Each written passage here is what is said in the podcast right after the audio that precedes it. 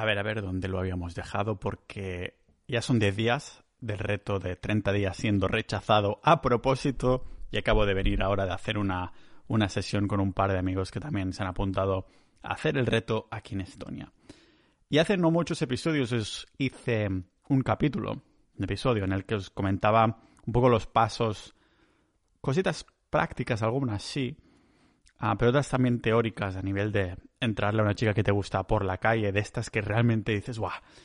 Me ha tocado la patata que te empiezan a salir ahí las mariposas, sientes las palpitaciones y es como sinónimo de que una parte de ti quiere entrar, pero otra parte de ti no se atreve, ¿no? Entonces, ah, esa incongruencia del cuerpo, la mente, lógica, la mente, emocional, sientes todas esas sensaciones, estas hormonas, y de pronto, si no lo haces, que es lo que hace la mayoría del 99% de los hombres, no hacerlo, a no actuar sobre esto, entonces hay un arrepentimiento de la hostia, ¿no?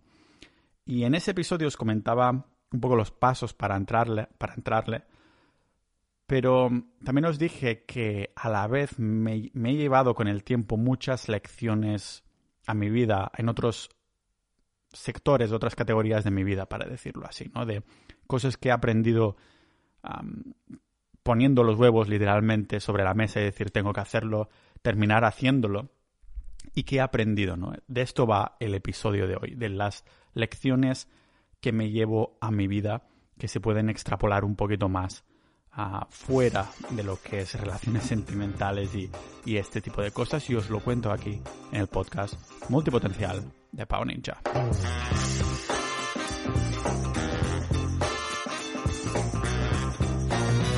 Antes que nada, como siempre, patrocinarme a mí mismo, patrocinando Sociedad.ninja, la comunidad del podcast en las que, bueno, comentamos este tipo de retos y estas cosas y hay unos chats ahí muy molones. Somos miembros proactivos, que compartimos muchísimos intereses, aficiones y curiosidades en general, ¿no? Pero además también tenéis ahí episodios, episodios del podcast exclusivos solo para los miembros de Sociedad.ninja y además ah, pues también boletines solo para miembros. ¿Cuánto cuesta? Pues menos de lo que cuesta una cerveza en Suecia o en Noruega al mes, ¿vale? Eso, un precio mega asequible si os, os molaría dar apoyo y además tener acceso a todo este material, pues solo tenéis que ir a Sociedad ninja, ¿vale?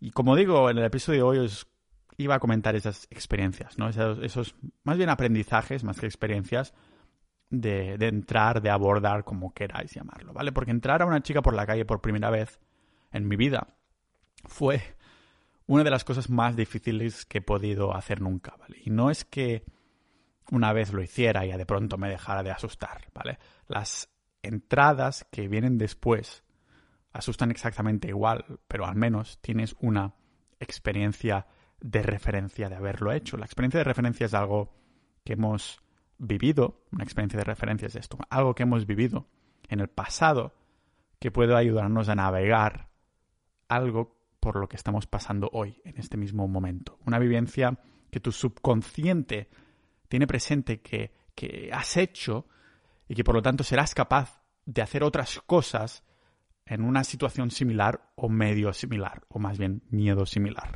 ¿vale? Ah, por eso, uno de los aprendizajes que me llevo en mi vida es que cuando empiezo a dudar de algo que sé ah, que me haría bien, pero no me atrevo a hacerlo, me digo, venga, Pau, hazlo por la experiencia de referencia. Esto es una buena frase. o bueno, también puedo decirme, venga, Pau, después de, de hacer X, ¿cómo no vas a manejar este miedo que sientes ahora? ¿No? Es como venga, subconsciente, despierta de que esto ya lo has vivido, ¿no? Este, estos miedos ya los has superado o estas vivencias similares. Y en el caso de entrarle a chicas no fue distinto. Fui capaz de parar a, dos por primera vez y decirle a una que me molaba a su amiga, porque ya tenía la experiencia de referencia de entrar a una. O de parar a dos a, a preguntar algo inofensivo, ¿no? Había sido capaz de, de entrar a una con gente alrededor que era presente que me estaba escuchando, porque antes le había entrado a una que no tenía nadie alrededor porque me daba miedo que me escucharan, ¿no? Y la primera chica costó mucho. Y si os digo la verdad, tampoco me acuerdo de la cara que tenía, tampoco las decenas que vinieron después. Y sí que puedo acordarme de las más recientes, pero como cualquier relación social, cualquier cosa en la vida, si esa persona no termina formando parte de, de tu vida, esos rasgos, la cara se van borrando poco a poco de nuestra mente para dejar espacio para esas personas que sí ocuparán un lugar importante. Esta es la magia, yo creo, del, del volumen. Cuanto más hagas, menos te afecta. Una especie de terapia de choque en volumen, ¿no? Lo que siempre digo en cualquier práctica para volverse mejor, hay que hacer volúmenes ingentes de mediocridad. Por esto me encantó hacer el reto en la comunidad de al menos 30 rechazos en 30 días. Buscar, ya no entrarle a una chica al día, sino intentar hacer una buena interacción pero terminar rechazado sin que sea un propósito en sí, aunque el propósito, el objetivo, será un rechazo diario. Para, bueno, volvernos más cómodos con el miedo que sentimos, que es lo que tira para, para atrás al 99,9% de los, de los hombres. Pero además terminas con un buen volumen. Quizás terminas haciendo más de, un set a diario porque para tu sorpresa tal vez no te rechazan aún haciéndolo mal, pero lo mágico es que terminas con un, con un momentum, una bola de nieve de hacerlo día tras día, ¿vale? Terminas dándote cuenta de que cada vez es más fácil, más y más fácil entrar, no porque no tengas miedo, ni mucho menos, sino porque lo manejas mejor, aprendes a, a transformar esas palpitaciones del pecho y mariposas del estómago de, ansiedad, transformarlas a emoción. Porque como ya dije, a nivel fisiológico no hay diferencias biológicas entre el, entre el miedo, la ansiedad, ¿no? Este miedo con la emoción. No hay diferencias a nivel hormonal, a estas palpitaciones y tal. El cuerpo no lo sabe diferenciar, es nuestro nivel, perdón, nuestro cerebro más lógico que dice, uy, esto es miedo pero podemos transformarlo en emoción de, y decirnos, joder, qué emocionado estoy, ¿no? Ah, de cuando estuve haciendo mucho volumen en, en Rumanía y en Croacia o, o, en el, o en Estonia mismo con el reto de 30 rechazos en 30 días, me llevo muchas lecciones conmigo que creo poder extrapolar a mi vida por todas las experiencias de referencia y miedos afrontados. porque al fin y al cabo seguimos siendo los mismos que, ah, que los Homo sapiens de hace miles de años atrás, no culturalmente, claro, pero sí biológicamente. Todos estos miedos sociales y, la falta de libertad social nos viene dada porque si, bueno, supongo que si decías algo que no tocaba en la tribu o te salías de tu lugar, en el peor de los casos morías a pedradas y en el mejor de los casos te quedabas solo, sin tribu y te mataban los depredadores. O sea que no mucha mejora que digamos con la otra opción, ¿no?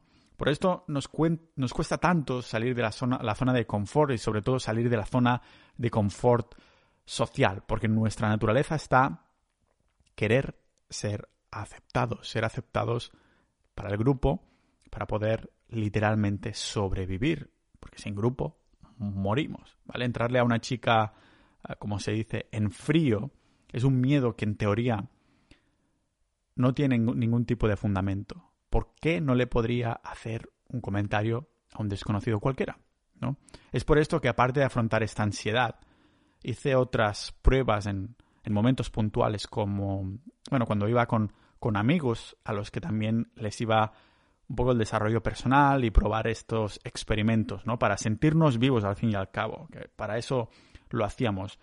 Se vende mucho esto de la mejora personal y que sí lo es, pero también es un poco para sentirte vivo, de hacer cosas que dices, hostia, de esto me acordaré toda mi puta vida y hay personas que lo hacen de forma natural, pero yo no, y siempre me voy a, a meter a palos mentales o emocionales por no, por no hacerlo, así que voy a hacerlo y voy a salir de esta burbuja y sentirme vivo, ¿vale? Por ejemplo, me acuerdo, conocí a un chico que se llama Phil en, en Barcelona, un inglés que hablaba muy bien español y me fui con él y, empezamos a hacer todo tipo de cosas en, en Barcelona, en las Ramblas, en, en Plaza Cataluña, ¿no? por ejemplo, me dijo, me dijo venga, voy a ir en medio de la plaza y voy a empezar a reírme, ¿vale?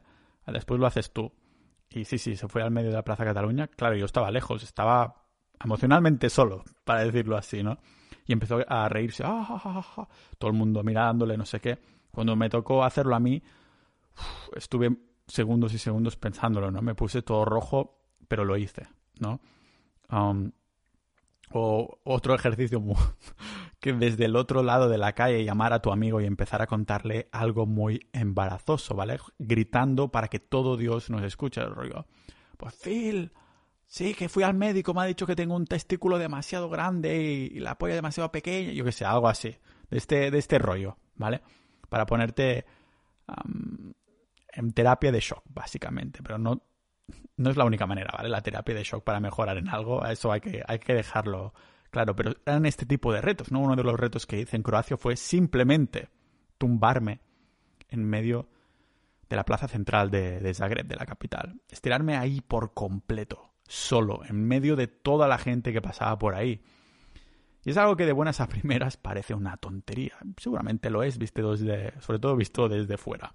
Pero cuando estás ahí de pie, pensando si tienes huevos de hacerlo o no, empiezan a venir todas esas excusas en la cabeza, que el suelo está sucio, que es una gilipollez, una gilimierdez, que van a pensar de mí, vaya tontería. Pero después te, intentas a, ya convencer, dices, venga, Pau, pero ese solo es tumbarse al suelo. ¿Cómo no vas a tener huevos de hacer esto? Coges aire y te tumbas. Durante los 10 primeros segundos seguía ahí sintiendo todos esos miedos.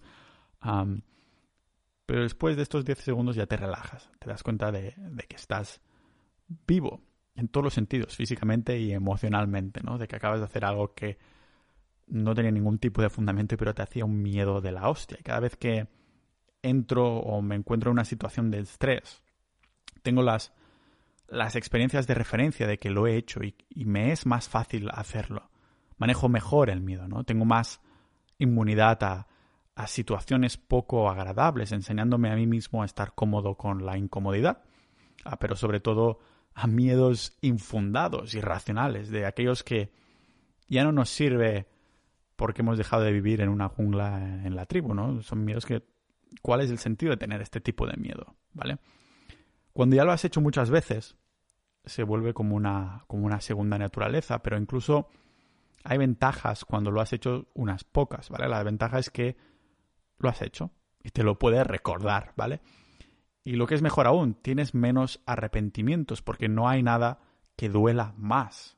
Duele más arrepentirse que la consecuencia posterior de hacerlo que te puedas imaginar en tu cabeza o que pueda pasar de verdad, ¿vale? Y empiezas a entender, a realmente entender a qué puedes hacer algo, ¿vale? Las series y películas de Hollywood, me refiero a hacer algo en nuestra vida, o sea, moldear nuestra vida de alguna manera, que no todo es pasivo, que puede ser proactivo, porque como estaba diciendo, las series y películas de Hollywood nos han vendido que cualquier día de estos nos cruzaremos con la mujer de nuestros sueños en el rellano, chocaremos, se le caerán los libros y mientras le ayudamos a recogerlos, nuestras manos se tocarán, las chispas saltarán y así niños es como conocí a vuestra madre. Podéis deducir cuál es el porcentaje de posibilidades de que esto ocurra, ni, idea, pero algo me dijo, me dice que, este porcentaje es bajo de cojones, es bajo de culones, ¿vale? Entrar en frío a una chica que te gusta nos enseña que si queremos algo, tenemos la opción de coger la vida por los huevos siendo proactivos y que en el peor de los casos lo habremos intentado. Y cuando digo enseña, nos enseña, ¿vale? reitero que es a nivel subconsciente. Mm, o sea, no lo podemos leer en un libro o escuchar en este podcast maravilloso de Pau Ninja Mega ¿vale? En vez de esperar a que la chica más mona se cruce contigo, tal vez puedes ser tú el chico que se cruza con ella, ¿vale? Por esto se puede extrapolar con la vida misma. Si tienes un trabajo que es una mierda que ha pinchado un palo, puedes lamentarte y quejarte todo lo que quieras. O en otras palabras, estar esperando a la chica del relleno que se le caigan los libros. O puede que una parte de tu cerebro que lleva mucho tiempo adormecida de pronto se levante y empiece a decir y hacer cosas que cuando estás mirando por la ventana del tren piensas que tal vez deberías, deberías hacer si tuvieras huevos o algo así, ¿no? O sea, todo el mundo conoce estos conceptos que os estoy diciendo aquí a nivel lógico, que se puede leer, que se puede escuchar todo esto, pero de nuevo, y lo repito porque es imprescindible, es nuestro cerebro subconsciente que necesita aprenderlo. A nivel lógico ya lo sabemos, pero es subconsciente. Cuando te encuentras en esta situación, es el subconsciente que se activa, no el lógico. Es lo que Mark Manson llama el thinking brain y el feeling brain, el cerebro que piensa y el que siente, ¿no? ¿Y cómo enseñas a tu cerebro subconsciente, al feeling brain? Pues con experiencias de referencia, es decir, haciéndolo mucho, habiendo hecho, habiéndolo hecho, eso, habiéndolo hecho, al menos una vez, pero como más mejor, más experiencias de referencia, más solidificado queda, ¿no?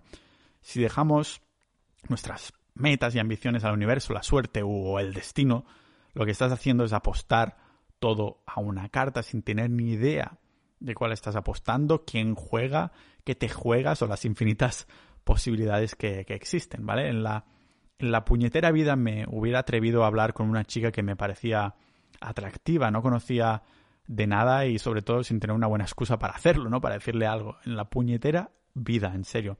En las primeras entradas en frío aprendí algo importantísimo, ¿vale? Las chicas no me rechazaban de buenas a primeras. Lo hacían una vez abría la boca y no sabía dirigir bien la conversación. Y esto son buenas noticias. Son buenas noticias porque solo, entre comillas, tuve que hacer volumen de entradas para ir volviéndome cada vez mejor en estas interacciones o de manejar mejor el miedo. Como cualquier habilidad, habrán los que son naturalmente buenos con el miedo y las interacciones. Son personas que no habrán escuchado hasta aquí este episodio porque no les viene de nuevo, ya son naturales, que se llaman, ¿no? Pero la mayoría tenemos que trabajar para mejorar sustancialmente en lo que sea que nos propongamos. Como diría Jake el perro, ser malo en algo es el primer paso de volverse bueno en algo. Y créanme que los multipotenciales estamos a un paso de muchas cosas, porque somos malos en muchos, pero nos interesan muchas también, ¿vale? Por cierto, Sociedad.ninja si eres multipotencial una comunidad de la hostia, episodios y retos exclusivos. Pero bueno, como os decía, que en resumen vendría a ser que los gatitos también pueden tener alma de leones, ¿no? Algo de lo que nos damos cuenta solo cuando hemos entrado, hemos tenido algunas entradas ya. No estoy hablando de entradas de las calvicias, que de esto yo sí que soy un experto, pero de haber entrado una chica que te gusta. son estas cosas que te das cuenta, ¿no? Sobre todo si has hecho varias en el mismo día, porque coges una especie de carrerilla en la que cada entrada te cuesta un poquito menos, sobre todo, como digo, en el primer día. Es por esto que ah, en esta comunidad se hace referencia a la pastilla roja de Matrix, ¿no? Porque cuando has visto lo que hay al otro lado de la puerta, ya no quieres volver atrás. Quieres seguir siendo esta mejorada versión de ti mismo. El problemilla que tenemos es que resulta que esta carrerilla, este momentum social, este músculo social, es como un músculo del gimnasio, ¿vale? Cuando dejas de, ir a hacer ejercicio, a levantar pesas, los músculos se ablandan y ya no son capaces de levantar el mismo peso que antes. Pasa exactamente lo mismo con, las entradas, con el abordaje, con el approaching. Cuando dejas de hacerlos, de algún modo, se te cierran las puertas.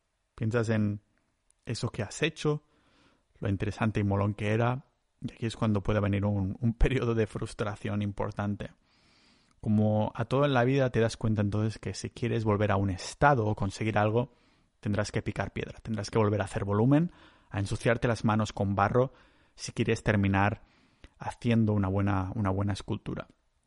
Que nadie puede hacer una escultura igual que como lo harías tú. Nadie puede hacerla por ti. He conocido a, chicas que mi yo anterior jamás se hubiera imaginado tener huevos de entrar o pedirle una cita o lo que sea, ¿vale? Chicas al que Pau de hace unos años hubiera pensado que era un fallo del Matrix y no debería haberlo conseguido, ¿no? Esto de lo que es lo que me hubiera dicho a mí mismo, pero decidimos tomar la pastilla roja. Aprendí que el tío más estándar del montón promedio tiene el potencial de conocer a mujeres que pensaban que estaban ah, jugando en otra liga. La realidad, pues que quien decidía jugar a otra liga era yo. Jugaba a, segunda división porque me daba miedo que la primera división ah, pues costara demasiado esfuerzo. Era yo mismo, ¿vale? Mi propio miedo y las dudas en mí mismo las que me mantenían ahí. ¿Y qué pasó? Pues que empecé a preguntarme cuál era mi potencial, en qué otros aspectos de mi vida me estaba saboteando a jugar más abajo, a jugar en ligas más, más abajo? ¿Cuánto dinero podría estar haciendo? ¿Qué cantidad de cosas puedo aprender experimentando en otras áreas de mi vida? ¿Y qué, qué más puedo conseguir para mí, no? Esto que parece tan banal como, oh, te gusta una chica y tienes miedo. Cuando trabajas en esto, hay muchísimas lecciones de desarrollo personal detrás. no tiene nada que ver con pensar con el miembro o algo así, ni mucho menos. Algunos que sí, que es su motivación principal, pero yo creo que hay unos aprendizajes ahí que flipas para la mayoría de hombres, bueno, para al menos los que no se atreven, que yo creo que son, que, que son la mayoría, ¿no? Y, y sirve de, como veis, de lecciones en muchísimas otras áreas que se extrapolan y dices, hombre, pero si yo hice esto, ¿no? Lo malo es esto, que se te cierran las puertas cuando dejas de hacerlo. Tuve épocas que lo hacía mucho, después lo dejas, o viene una pandemia, dejas de socializar y te cuesta muchísimo entrar, pero cuando lo vuelvas a hacer, lo haces, pillas el tranquilo otra vez cada vez mejor, ¿no? Es un poco, es un poco así. Muchas gracias por haber escuchado hasta aquí. Comentadme si os interesan más estos temas, que creo que voy a hacer algunos episodios más, como ahora estoy haciendo otra vez volumen de, de esta temática. Pues estoy con una buena sinergia, ¿no? En el sentido de que como estoy metido esto en mi vida, pues creo mucho contenido al respecto Ah, me miro la teoría, lo sintetizo para vosotros, lo hago de mamá pájaro como siempre.